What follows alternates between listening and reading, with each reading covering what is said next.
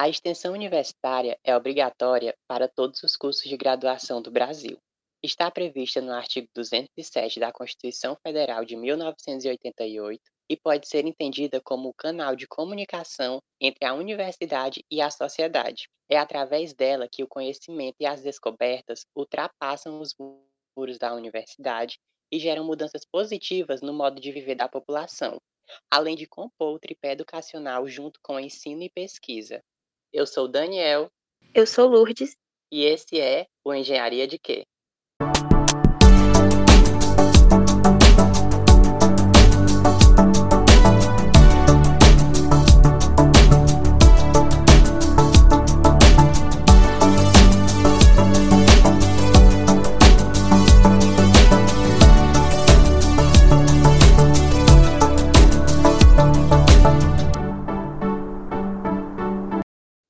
Episódio de hoje, contamos com a presença de Nádia Gleuca da Silva Dutra Montenegro, que hoje é coordenadora de extensão do campus do PC, ligada à Pró-Reitoria de Extensão da Universidade Federal do Ceará, onde também é professora do Departamento de Engenharia de Transporte, ou como também é conhecido, DET.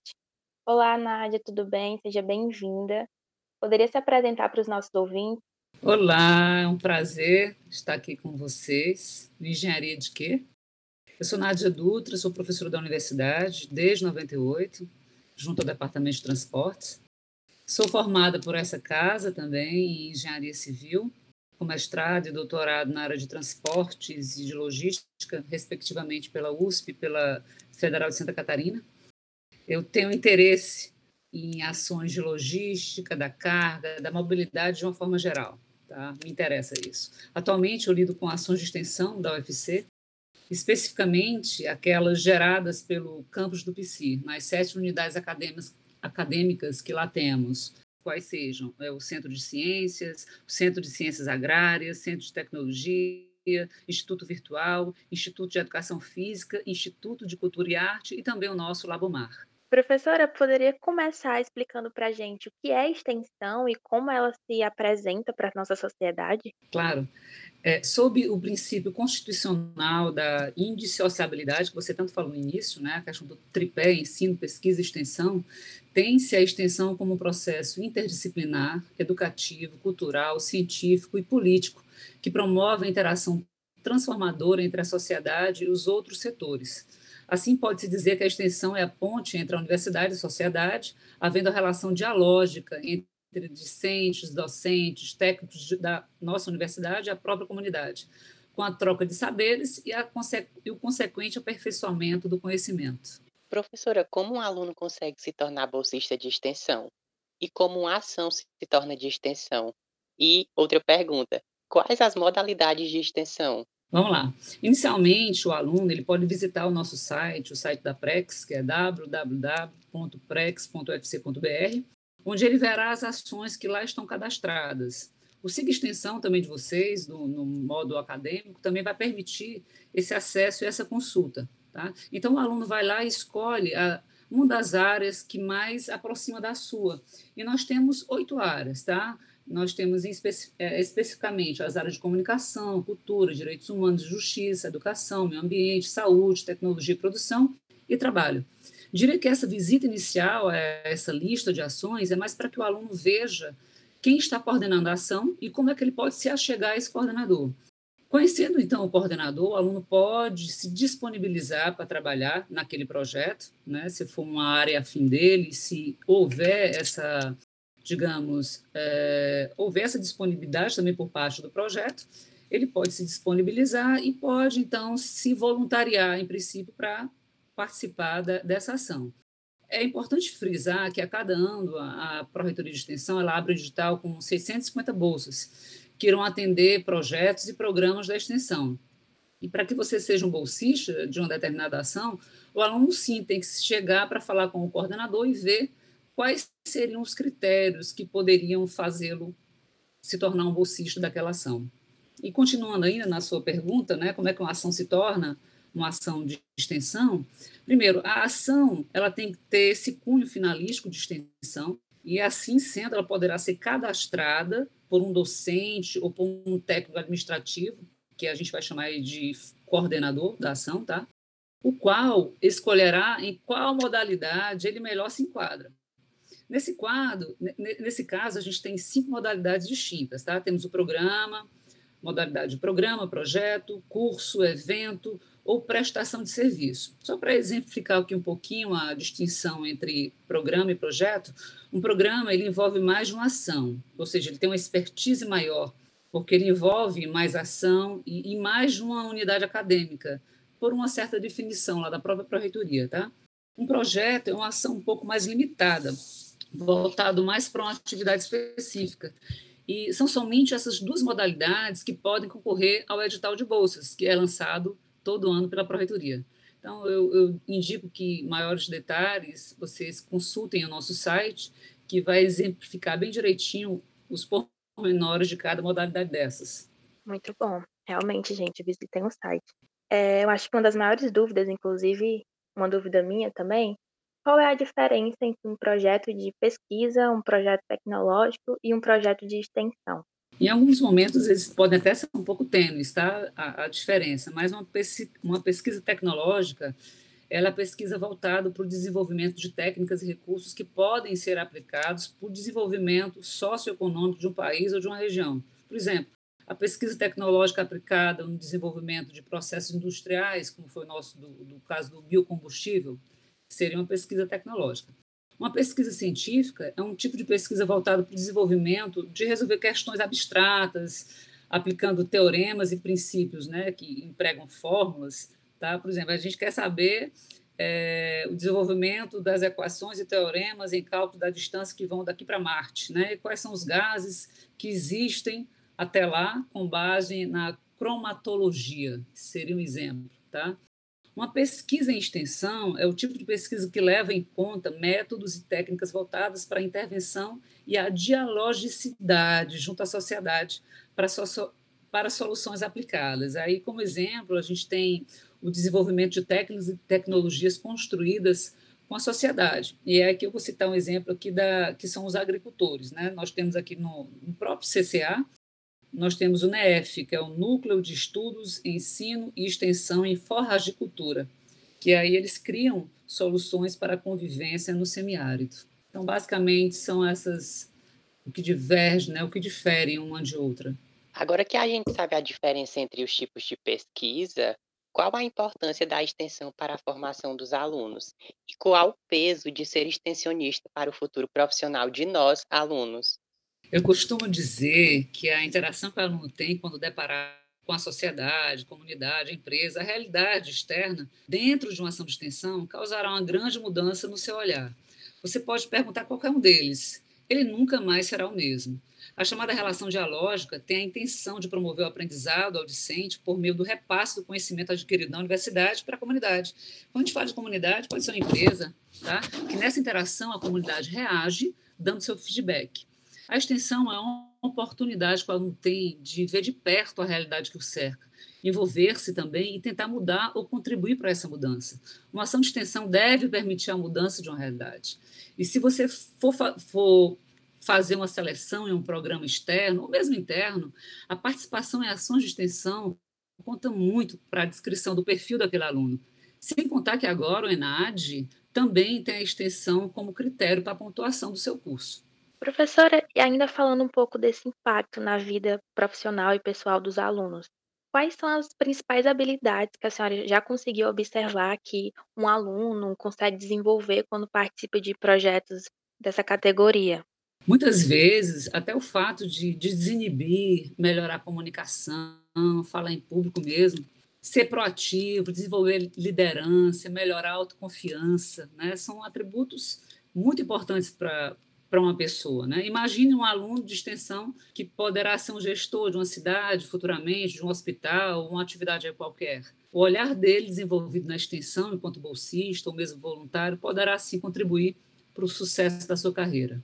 E agora para a sociedade, tem algum benefício?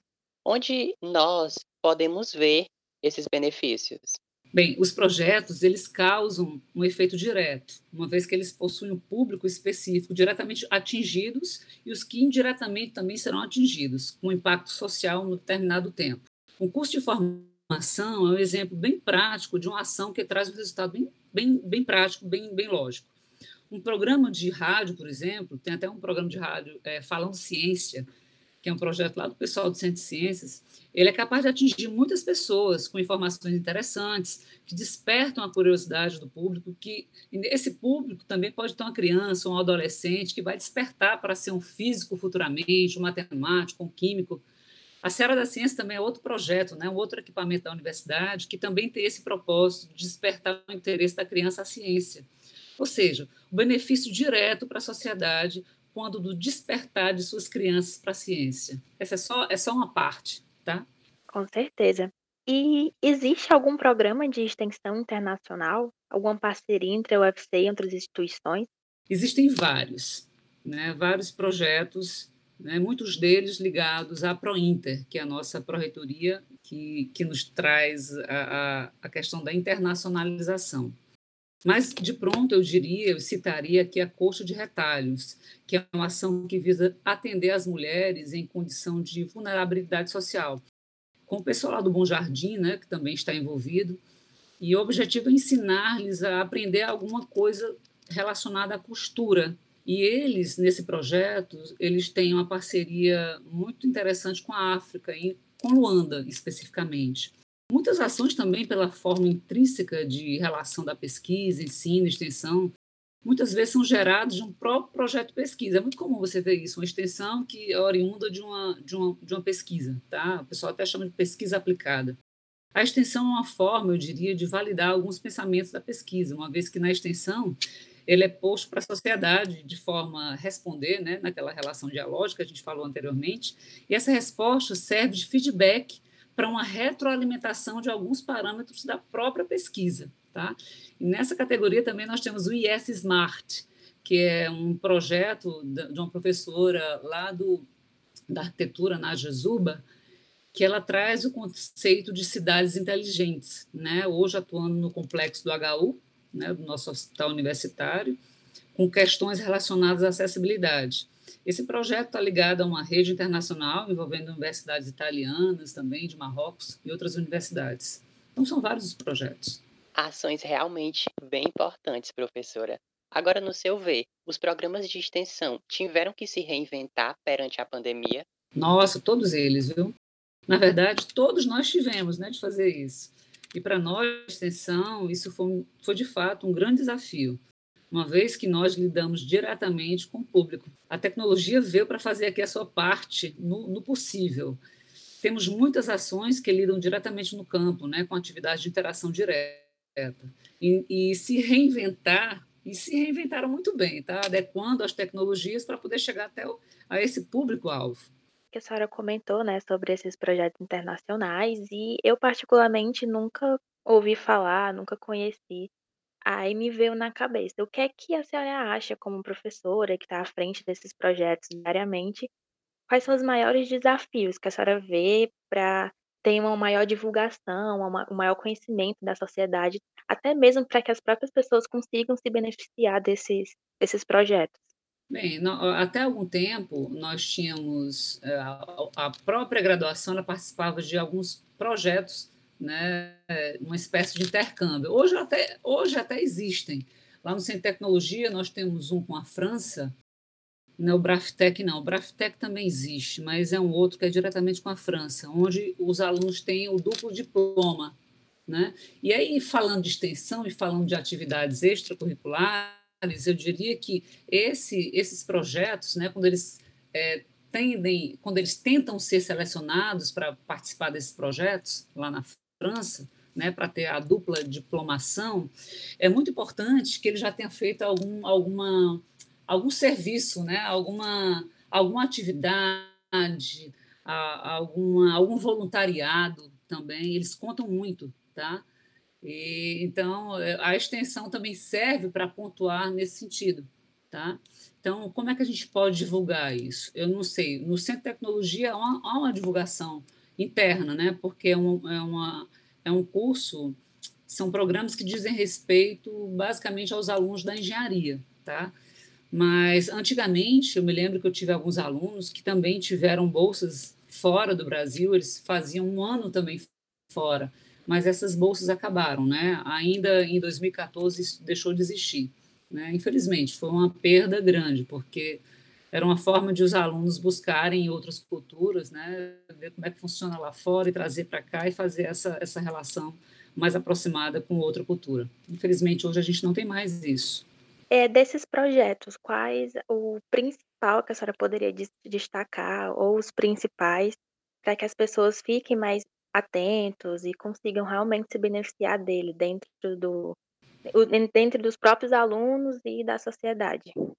É, eu tenho vários projetos. Assim, a universidade ela tem, um, ela tem um leque grande de projetos. Tá? É, se você entrar na página, até mesmo no seu centro, no seu departamento, né, o departamento que serve o seu curso, você vai ver que ele tem vários projetos muito interessantes.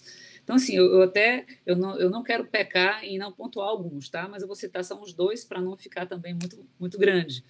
Então, eu teria vários para citar. Mas, de cara, eu lembro aqui do Rondon, projeto Rondon que é um programa de extensão que trabalha no âmbito da saúde, aqui na universidade desde 2003. Mas é um programa que já veio dos governos militares e desde 70, né, onde eles faziam explorações, mandavam o pessoal da saúde lá para a Amazônia, né, explorar também outras coisas. Então, na universidade ele funciona desde 2003. Ele promove a educação em saúde, tem vários vídeos interessantes sobre o combate ao coronavírus, inclusive, né, diabetes, faz orientações também práticas de educação física e outros. Tem uma página também no Facebook que disponibiliza, tá? Se você botar é, hashtag Rondon, vocês vão encontrar as ações que o Rondon está fazendo por aqui. Eu já tinha comentado o IS Smart, né, que é um centro internacional de pesquisa e desenvolvimento em materiais para cidades inteligentes onde o objetivo também é promover o bem-estar social por meio do desenvolvimento de soluções inteligentes para tornar os espaços mais acessíveis, integrados e inteligentes. Né? Eu falei para vocês que ele está hoje tentando ver a questão da acessibilidade lá no Hospital Walter Cantídio. Tá? ele também visa o desenvolvimento de materiais para a construção civil, é desenvolvido lá na, na arquitetura. Temos também o Escritório de Tecnologia Social, que é o ETEX, é um projeto muito interessante, ele contribui para para as famílias né, em estado de vulnerabilidade, para que elas consigam ter acesso a serviços de engenharia e arquitetura a um baixo custo. Muitos deles são até gratuitos, tá? inclusive oriundo aí do Ministério Público, que, que tem uma parceria com eles e, e eles conseguem, a própria promotoria manda para o ETEX algumas demandas, tá? e o pessoal tenta solucionar. São serviços como orientação de inspeção nas estruturas, para casa e para prédios, né? buscando dar soluções sustentáveis e econômicas no que diz respeito às instalações elétricas, hidráulicas, sanitárias, elaboração de plantas e do próprio memorial descritivo para dar início ao processo de uso capião. Muitos deles são muito voltados para isso, para a questão da terra, tá? para a questão da regularização fundiária, ajudando assim a população nessas questões com a prefeitura. E aqui também eu, eu trago nosso PD da universidade, que são a sustentabilidade, inovação, empreendedorismo, internacionalização, governança e inclusão. Os objetivos do, do, do desenvolvimento sustentável, os ODS, né, eles estão contemplados na promoção da agricultura sustentável, de assegurar, assegurar a vida sustentável, a gestão sustentável da água, inclusão social. As ações da UFC de extensão contemplam vários desses planos e nós temos para nós temos trabalhado então para fortalecer essas diretrizes políticas e esses planos, né, para estarem cada vez mais presentes e integrados nas ações de extensão da universidade. E o ETEX, citei há pouco tempo, né, ele foi um desses premiados nesse ODS Brasil em 2018. Então nós temos nós temos muito muito orgulho, né, de vários projetos da universidade que estão despontando e que são exemplos para outras universidades também. Professora, agora que estamos caminhando para o fim no... de mais um episódio, deixe uma palavrinha para os nossos ouvintes, em especial para os que querem ser bolsistas de extensão. Oh, adorei essa, essa questão, porque eu quero que vocês participem. Eu, eu diria para vocês: participem. Sejam bolsistas de extensão, sejam voluntários de extensão. É uma excelente oportunidade para você agregar valor à sua formação, você irá potencializar suas habilidades técnicas e relacionais, ou seja, você vai colocar em prática o que você aprende com os professores, com seus colegas, e também para desenvolver a qualidade de trabalhar em equipe, que hoje é tão essencial né, para todas as dimensões de uma convivência social. Você pode ser bolsista, você pode ser voluntário, o importante é ter essa mentalidade de, de desafiar e aprender sempre. E ainda tem a questão da inserção, da extensão dos currículos, tá? Que é a, chamada curricularização, ou seja, o aluno tem que cumprir pelo menos 10% de sua carga horária em extensão para se formar. E eu diria aqui que esse aqui é mais um tema para um outro podcast da gente, porque a curricularização da extensão está em alta. Tá? Então, vocês terão nos seus planos pedagógicos de curso a extensão é, inserida. Então, o aluno, se ele tem um curso de 4 mil horas, ele tem que ter 400, 400 horas de extensão, né? E, ela, e aí, dentro da nossa resolução, ele pode cursar tanto em disciplinas como em ações de extensão também. Tá? Então, fica aqui para uma próxima. Com certeza, professora. Com certeza vai gerar outro podcast maravilhoso, que nem esse. Infelizmente, o episódio de hoje chegou ao fim. Foi uma conversa incrível, a gente aprendeu muita coisa. Queria agradecer muito a disponibilidade e o fato de ter compartilhado todo esse conhecimento com a gente. Muito sucesso. Esperamos que possamos gravar de novo no futuro. E esse é mais um Engenharia de Quê?